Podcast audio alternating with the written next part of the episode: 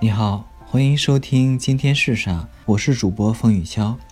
今天是十一月五日，今天是中国的绕月人造卫星嫦娥一号进入月球轨道的日子。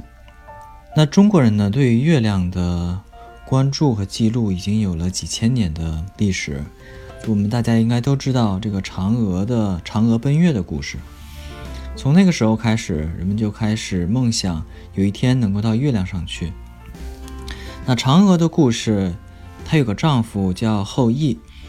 那后羿呢，他当时天上有十个太阳，然后他就，呃，射下来九个，这样大家就不会特别热。这样呢，后羿就成为了一个英雄。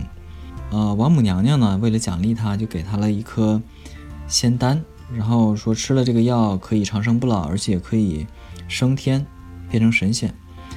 但是这个后羿。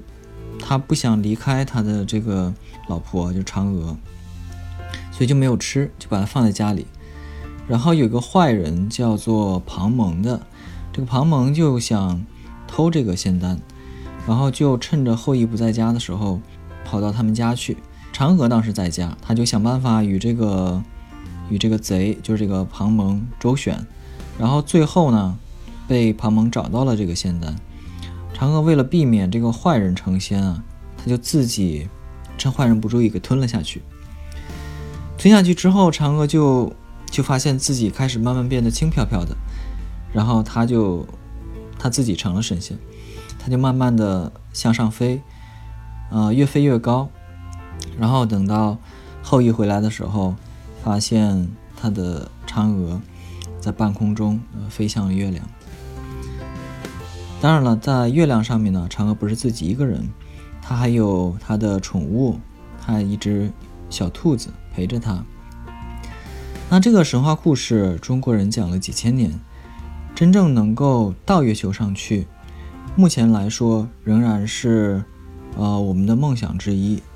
但是目前呢，已经不是完全的梦想，我们已经做了很多事情，让我们看到了这种梦想实现的这种苗头。比如说这个嫦娥计划，中国在二零零三年就启动了探月工程，也叫嫦娥工程，就用嫦娥的名字来命名。这个工程呢，就是为了探索月球，还有登陆月球。啊，这个工程分绕、落、回几个阶段，然后这个绕、落、回三步之后，还要建立月球科研基地，所以一共分为四期：绕、落、回，还有建建建设基地。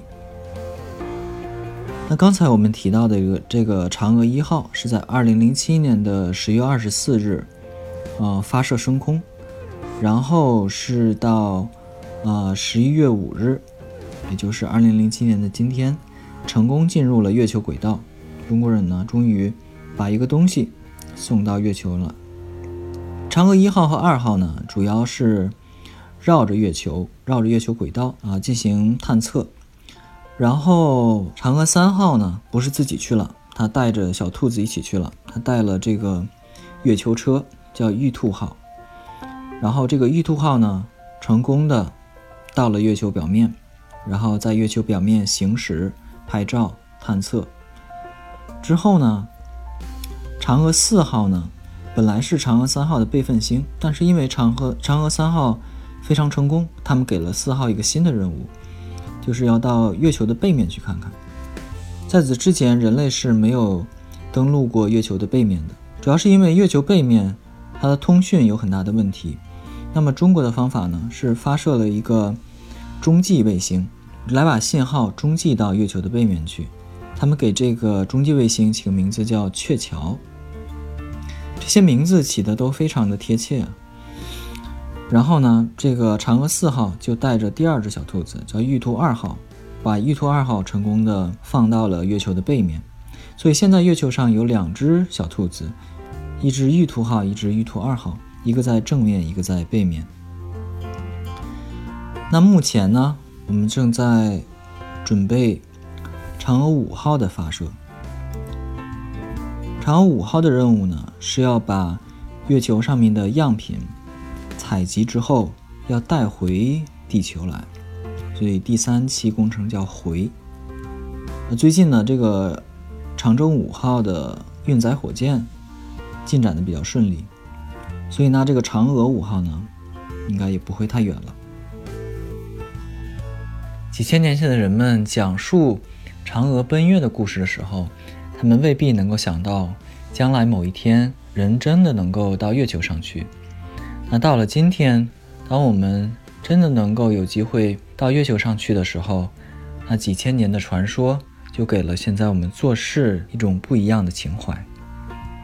好，谢谢收听，请订阅一下这个专辑。那我们明天见。